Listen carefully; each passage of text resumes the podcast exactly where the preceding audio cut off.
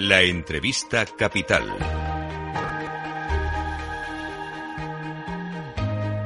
Luis Vicente Muñoz. Vamos a darle una vuelta de profundidad a este anuncio que ha hecho el ministro de Transición Real del Gobierno de España de poner en marcha un nuevo vehículo, una nueva empresa pública para movilizar inversión en el sector tecnológico, hasta 20.000 millones. Dijo que ahí le cuadraría también incluir probablemente la compra de hasta el 10% de Telefónica anunciada por el Consejo de Ministros, que iba a realizarse a través de la SEPI. ¿Será una SEPI tecnológica?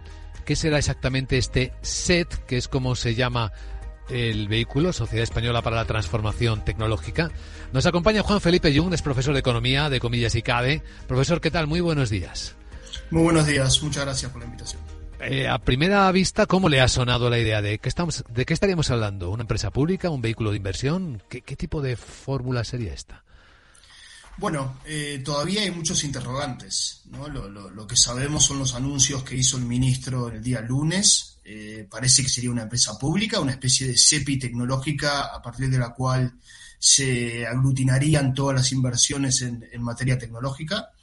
Eh, y, bueno, y esto podría permitir eh, eh, agrupar las, las, participaciones del Estado en empresas de carácter digital, como lo que tú mencionabas de, Telefónica, así como en otras empresas que tengan que ver con infraestructuras digitales o de servicios digitales. el objetivo es el de, el, de, aglutinar los esfuerzos y que España pueda contar con una estructura armonizada y que agrupe este tipo de participaciones estratégicas en el sector digital con, con, un elemento clave de los que mencionó el ministro y es el de reforzar la soberanía tecnológica desde el punto de vista eh, estratégico. ¿no? Aquí estamos viendo una revolución mundial, por ejemplo, con la inteligencia artificial, y está claro que el Estado no quiere permanecer ajeno a esta iniciativa y pretende formalizar un, una estructura, una entidad que permita acompañar y dirigir la estrategia del país con una visión de medio y de largo plazo. Pero aún hay muchas interrogantes, ¿no? Sabemos que, contaría con un capital de 20 mil millones de euros, pero eh, la mayor parte de su presupuesto está asociado a, proyectos, e iniciativas que ya estaban en marcha. Entonces, no, no queda claro hasta qué punto es una un, algo realmente nuevo, que un órgano que ofrezca soluciones innovadoras o, revolucionarias, sino más bien una especie de esfuerzo de coordinación de, iniciativas que ya estaban en marcha, ¿no? lo cual no es desdeñable en absoluto, pero eh, no, no, no, tiene por qué ser una, una revolución como aparece a, a primera vista. Claro, podría pensarse que estaban desordenadas, que eran un poco caóticas, mm. o que de una manera más evidente se quiere influenciar en esto que usted cita de la soberanía digital. ¿Exactamente de qué estamos hablando cuando pensamos en la soberanía digital?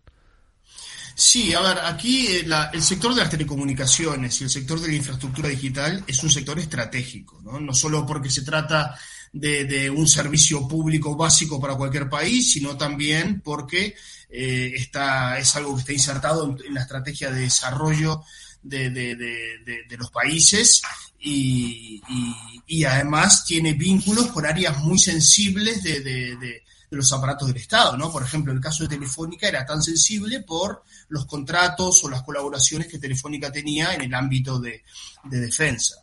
Y, de alguna forma lo que ha sido la guerra de Ucrania, la escasez de, chips, de semiconductores, ha generado la necesidad de, tener un cierto nivel de, soberanía digital que de alguna forma eh, evite la excesiva dependencia de otros países o de la coyuntura externa para que los países puedan no ver condicionado su, esfuerzo, su estrategia en este rubro tan sensible por, por vaivenes de la coyuntura, ¿no? Y por eso la, la, la incluso a nivel europeo se está hablando de, de, la necesidad de incrementar la soberanía digital con la iniciativa europea de microchips, por ejemplo, con la Digital Service Act, con la, con la nueva normativa de inteligencia artificial. Por lo tanto, es una tendencia, si se quiere, de carácter más europea, esta necesidad de, de reforzar la soberanía digital, en la cual España, esta iniciativa de de ir en esa dirección, como parece que va, estaría de alguna forma insertada en esta tendencia europea orientada a incrementar la, soberanía digital. No estaremos hablando, sobre todo después de escuchar al CEO de Nvidia, señor Juan, de nacionalizar o de tener al Estado controlando los centros de datos, que son los que se van a convertir en las nuevas infraestructuras de inteligencia artificial? No creo, me parece que es muy pronto para, para poder inferir algo, algo de eso. ¿no? De, hecho, esto que manifestaba de, de, una tendencia orientada a incrementar la soberanía digital es algo que a nivel europeo está siendo promovido, ¿no? con un paquete normativo muy fuerte en diversos rubros del ámbito digital. Y, por ejemplo, en el caso de Telefónica, puntual, la, la entrada del Estado como accionista de Telefónica, eh, en realidad yo lo veo más como una respuesta a al anuncio de, STC, la operadora saudí de fines del año pasado, en el cual eh, era de alguna forma paradójico que el Estado, eh, habiendo privatizado Telefónica años atrás, ¿no? Eh, vea como en, en, en, años posteriores sea otro Estado el que sea el principal accionista de la empresa. Entonces, eh, en ese sentido, y siendo un, una, empresa tan estratégica y un sector tan sensible, tenía sentido como mecanismo de, respuesta. Así que no, yo me parece que es un poco apresurado para, para, poder, eh, para poder inferir algo en ese sentido.